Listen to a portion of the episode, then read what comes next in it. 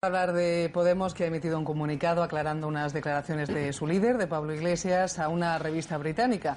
Dice que el conflicto en el País Vasco es un problema político trágico, aunque según Podemos, por una traducción incorrecta. Se ha interpretado que al hablar de tragedia se refería a la política de dispersión de presos, una política que se ha criticado Íñigo Errejón, otro de los líderes de Podemos, y desde la Asociación de Víctimas del Terrorismo aseguran que la verdadera tragedia son las víctimas de ETA.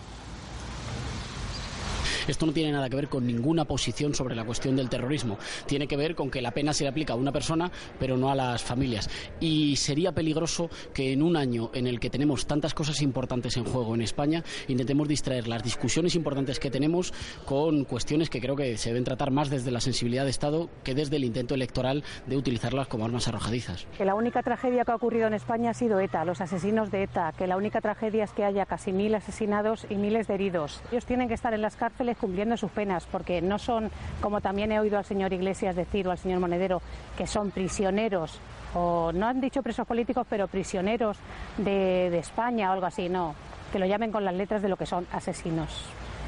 Pablo Iglesias, buenos días. Buenos días. ¿Qué dijo, qué no dijo? ¿Qué quería decir Pablo Iglesias? Bueno, creo que, que Íñigo ha sido muy claro y yo en la entrevista también, y si se, se, cita directamente de la versión inglesa, creo que no hay dudas que el problema vasco es un problema político trágico para los españoles, bien lo saben las víctimas de ETA, eso está claro. El problema fundamental es que algunos están muy nerviosos y quieren hacer algo que se debería desterrar en este país y que es repugnante, que es utilizar el dolor de las víctimas de ETA para ganar votos o para atacar a rivales políticos. Lo que nosotros hemos puesto encima de la mesa es lo que han hecho todos los gobiernos de este país. ¿Qué gobiernos de este país se sentaron con ETA en la misma mesa, como estamos sentados aquí? El Partido Popular y el Partido Socialista. Fue José María Aznar quien dijo, he autorizado los contactos con el movimiento vasco de liberación. Y Zapatero se sentó con ETA y Felipe González se sentó con ETA. Yo creo que las cuestiones de Estado tienen que ser cuestiones de Estado que se traten de la desde la responsabilidad. Y utilizar el dolor de las víctimas de ETA con fines electorales yo creo que es algo que debería quedar en el pasado de, de nuestro país. Y espero que que no sean tan irresponsables nuestros rivales políticos de, de hablar de eso en, en, este momento. ¿Por qué usted condena el terrorismo de ETA? Absolutamente, y la pregunta ofende, María. Le quería preguntar si usted eso mismo se lo ha preguntado a Bildu, en el caso de en esos lugares donde usted ha pactado. ¿Ha sido una exigencia de Podemos encima lo han de dicho, la mesa? Lo han dicho, he visto al, al alcalde de, de Pamplona decir, eh, y lo he visto en, en, televisión, decir, nosotros condenamos eh, cualquier manifestación, cualquier forma que atente contra los derechos, derechos humanos. humanos. Y yo creo que, que el terrorismo es, es probablemente la, lo que mejor expresa un atentado contra los derechos humanos. Y creo que, que, es positivo que se hayan producido esos avances en el País Vasco. ¿Qué propone usted para la dispersión que se aplica a los etarras? ¿Cuál es su propuesta? Pues lo mismo que hicieron los gobiernos del Partido Popular y el Partido Socialista, aplicar la ley española. La dispersión es una excepción que, que de alguna manera perjudica a las familias. Lo decía Íñigo Errejón, eh, quien es condenado por un delito, es condenado individualmente. Eh, no sé si es siempre razonable condenar también a, a, sus familias. Y creo que estamos en un momento en el que las medidas de excepción bueno, pues se podrían revisar y creo que simplemente aplicando la legislación penitenciaria española se producirían avances interesantes.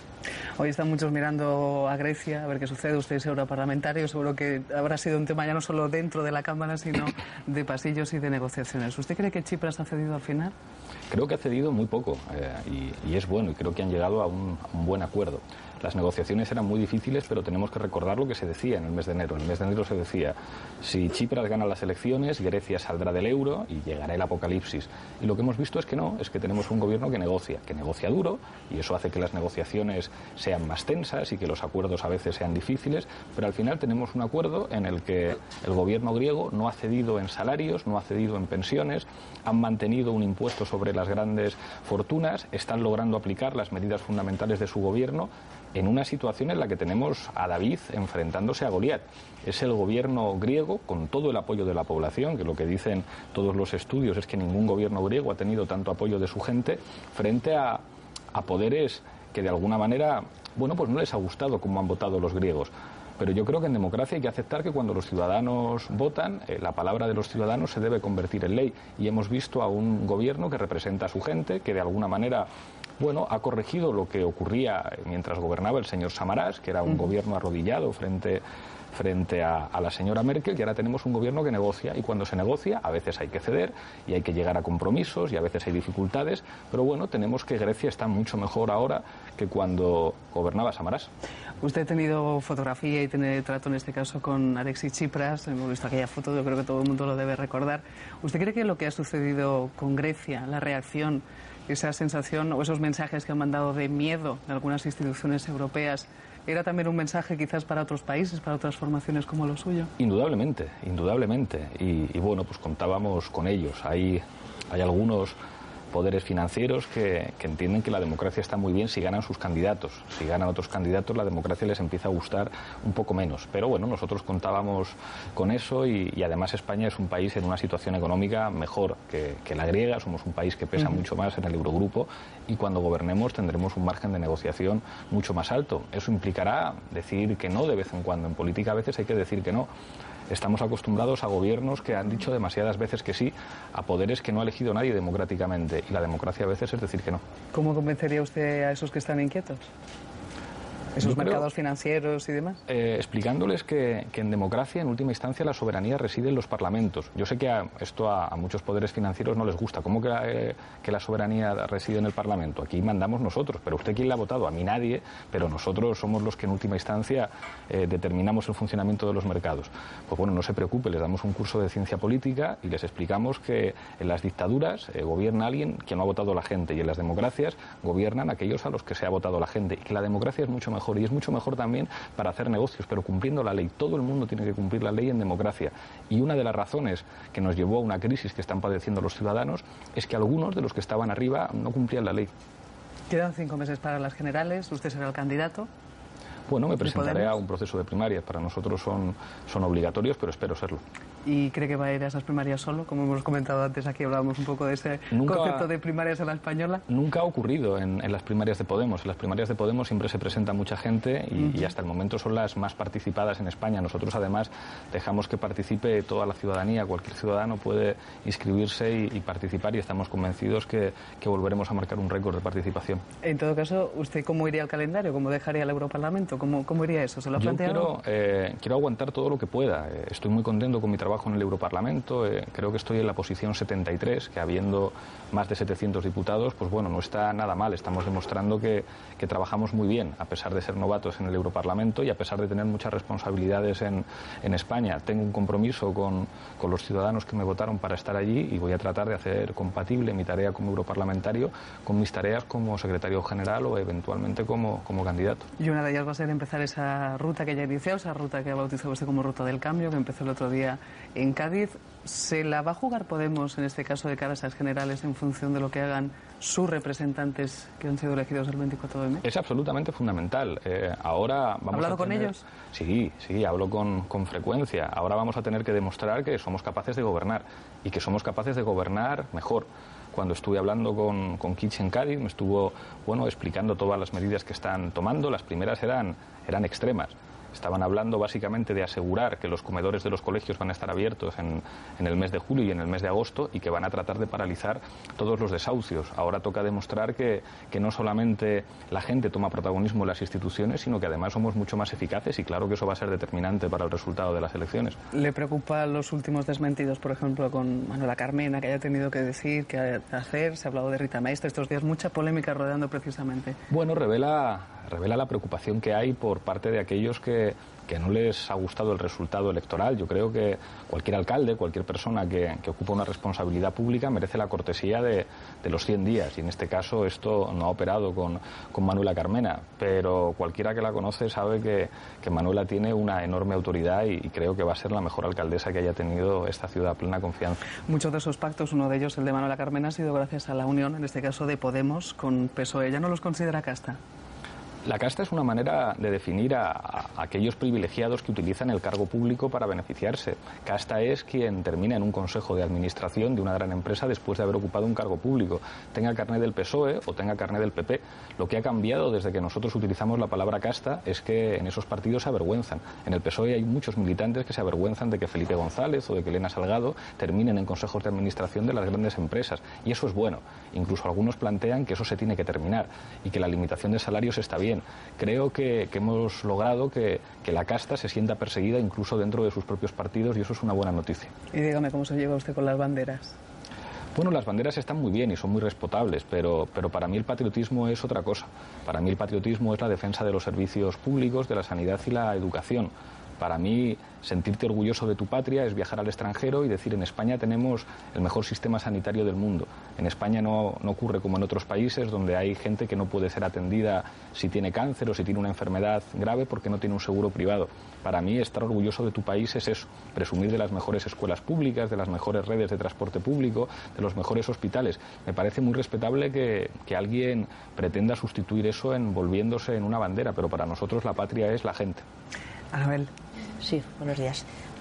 Enseguida vamos a empezar otra vez la campaña electoral aquí en este país no se no se hemos acabado no se, no se para ¿eh? y, vamos a preguntarles otra vez los medios de comunicación a, ustedes si son eh, de izquierdas si son transversales si son de derechas el domingo Pedro Sánchez se dirigió pues a todo el mundo, a la inmensa mayoría. ¿Ustedes a quiénes se van a dirigir? ¿Dónde está su caladero de votos? Nosotros nos dirigimos al país y hemos dicho que esa geografía izquierda-derecha, y lo dice alguien que es de izquierdas, a veces a veces engaña y a veces sirve para que gane la banca, para que ganen los mismos. Nosotros somos muy claros en nuestro programa. Decimos que no hay democracia si no somos capaces de democratizar la economía también que la democracia en el marco de un proyecto político europeo viable tiene que ver con la existencia de derechos sociales y con la existencia de servicios públicos. Lo que diferenciaba a Europa del resto del mundo es que aquí uno venía y decía, bueno, en Europa hay seguros de protección de desempleo decentes, en Europa hay condiciones de trabajo decentes, en Europa hay escuelas públicas y hospitales públicos decentes. Eso para nosotros es la base de la democracia. Y con esa propuesta, con una propuesta de, protagonismo de la gente en las instituciones, es, es como vamos a salir en esta precampaña y en la campaña y ahí nosotros no vamos a pedirle el carné a nadie, nunca lo hemos hecho. No nos importa lo que haya votado la gente en el pasado o los símbolos con los que se emocione cada uno. Pensamos que en este país hay una mayoría social que puede construir un país mejor. ¿Son ustedes extremistas radicales? Sabe que lo va a escuchar mucho por parte del Partido Popular. Están ustedes situados en el extremismo y en la radicalidad incluso en el espacio antisistema. Eh, ¿Esto lo cuentan ustedes con ello? Claro, lo que pasa es que aquellos que, se han cargado nuestro sistema del bienestar eh, son precisamente los antisistema del Partido Popular. Los que reformaron el artículo 135 de la Constitución fueron los antisistema del PP y los antisistemas del PSOE. El partido del radicalismo corrupto pues es el Partido Popular, que que logró tener imputados a todos sus responsables de, finanzas y a buena parte de, sus dirigentes. A nosotros eh, no nos preocupa los eufemismos que se utilicen para atacarnos, es más, pensamos que eso tiene un efecto boomerang y si no que se lo pregunten a Esperanza Aguirre qué tal le fue en las elecciones al Ayuntamiento de Madrid. Eh, nosotros no vamos a insultar, nosotros vamos a seguir adelante y estamos convencidos que los ciudadanos de nuestro país colocarán al Partido Popular allí donde les corresponde estar. Si usted fuera presidente de gobierno o si llega presidente de gobierno, ¿se enfrentaría a la Unión Europea y a la Troika como ha hecho Tsipras? Todo lo contrario, y Tsipras no se ha enfrentado a la Unión Europea. Tsipras lo que ha hecho es defender el proyecto de la Unión Europea.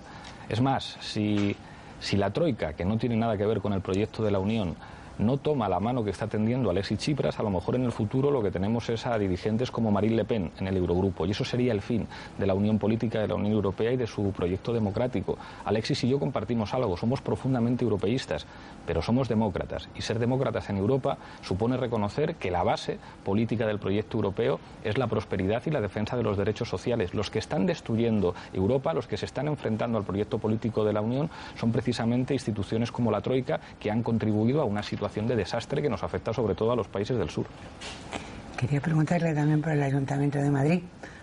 A mí personalmente me parece que usted lleva razón en pedir 100 días para ver cómo es la labor de Manuela eh, Carmena como alcaldesa. Lógico, así se hace. Lo que pasa es que lo que hemos visto de los concejales, varios concejales, numerosos, eh, de Podemos en el ayuntamiento, eh, reviste esos tweets, esos mensajes revisten como odio, mm, un pozo de violencia que a muchos madrileños, incluso gente que ha votado a Carmena, les preocupa en estos momentos. ¿Usted cree que es normal ese odio, ese afán de revancha, esa violencia dialéctica? Yo creo que a los ciudadanos de Madrid las cuentas que les preocupan no son tanto las cuentas de Twitter como las cuentas en Suiza y las cuentas en Andorra. Y no hay que olvidar que la señora Aguirre es la señora de los 200 contratos de la Gürtel.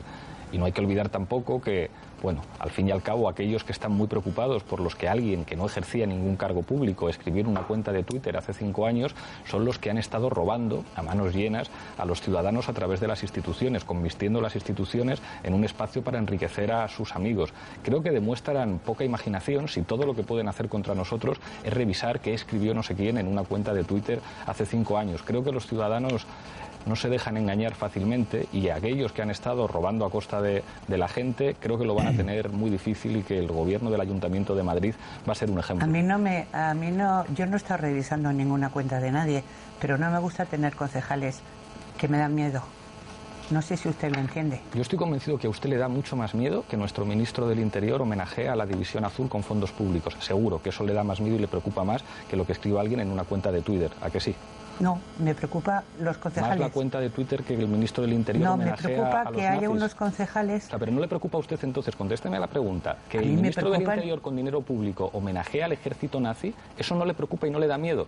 ¿Se a mí me tranquila con eso? muchas cosas, pero le estaba preguntando su opinión sobre los concejales. Y ya le he dicho, eh, creo que, que, lo fundamental en este momento es dar 100 días de, de margen para que el gobierno de la Comunidad de Madrid gobierne. Creo que el concejal que cometió un error, y fue un error grave, con los tuits de hace cinco años, cuando no era concejal, asumió la responsabilidad de retirarse de cultura. Ojalá en el Partido Popular hicieran eso, pero me preocupa que haya periodistas en mi país que digan, a mí no me preocupa que el ministro del Interior homenajee a los nazis, eso no me preocupa y me tiene muy tranquilo. Eso sí, cualquier cosa que haga un concejal de Podemos me va a preocupar, y lo voy a decir en todos los platos, que lo preocupante no es la corrupción, lo preocupante no es tener un gobierno que no asume su responsabilidad, lo preocupante es lo que hagan los concejales de Podemos, y eso es lo que da miedo. Yo creo que a los ciudadanos les da miedo el paro, les dan miedo los desahucios y les da miedo que les roben. Las cuentas de Twitter les preocupan menos, las cuentas de Suiza seguro que mucho más.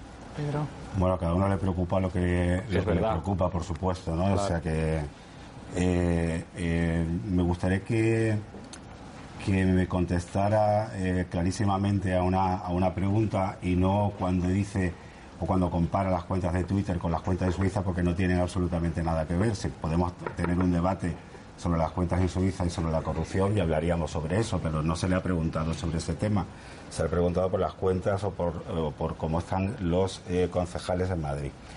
Eh, con el tema del patriotismo se me ocurre que ahora está, eh, tenemos el 27 de septiembre, pueden ser las elecciones catalanas y creo que había una cierta, por lo menos a mí me ha quedado una cierta ambigüedad de Podemos ante el desafío nacionalista de más estará Podemos en el bloque, eh, cuando llegue el momento, en el bloque independentista con para una declaración unilateral o no? Supongo que usted le da la prensa catalana y, cada vez que nosotros vamos a Cataluña los eh, partidarios de más no nos dedican epítetos amables precisamente. Entonces, de nuevo, sí, sí, eh, de nuevo la duda ofende. nosotros hemos dicho varias veces, a nosotros no nos verán de la mano ni con Rajoy ni con más y lo vuelvo a decir, y, creo que basta preguntar a los dirigentes de Convergencia y Unión qué es lo que piensan de nosotros. Dicho esto, nosotros pensamos que España es una realidad plurinacional, una realidad en la que existen diferentes sentimientos nacionales y eso un gobernante con responsabilidad lo tiene que asumir.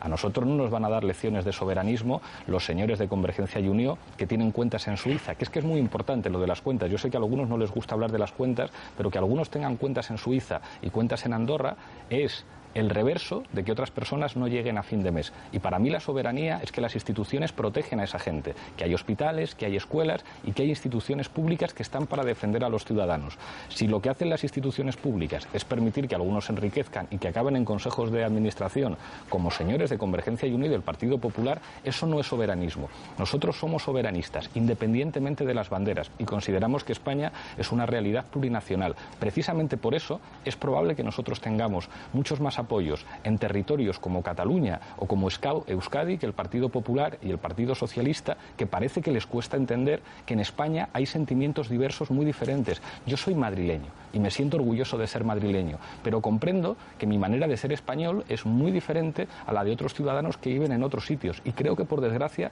el PP ha tenido muchas dificultades para entender eso. Pero está usted hablando de, de Artur Mas y de Convergencia, que es el partido digamos que hegemónico que ha estado durante muchísimos años gobernando en Cataluña. Pero con RC sí. Con RC yo creo que nos podremos entender en cuestiones que tengan que ver con los derechos sociales con cuestiones que tengan que ver con la organización territorial del Estado, podremos debatir de manera afable, pero creo que no nos vamos a entender.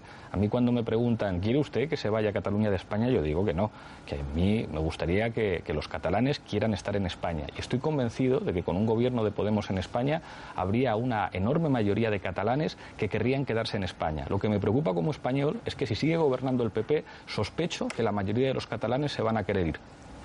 Pablo Iglesias, muchísimas gracias por desayunar esta mañana aquí con nosotros en Televisión Española. Un placer, María, muchas gracias. Muchas gracias.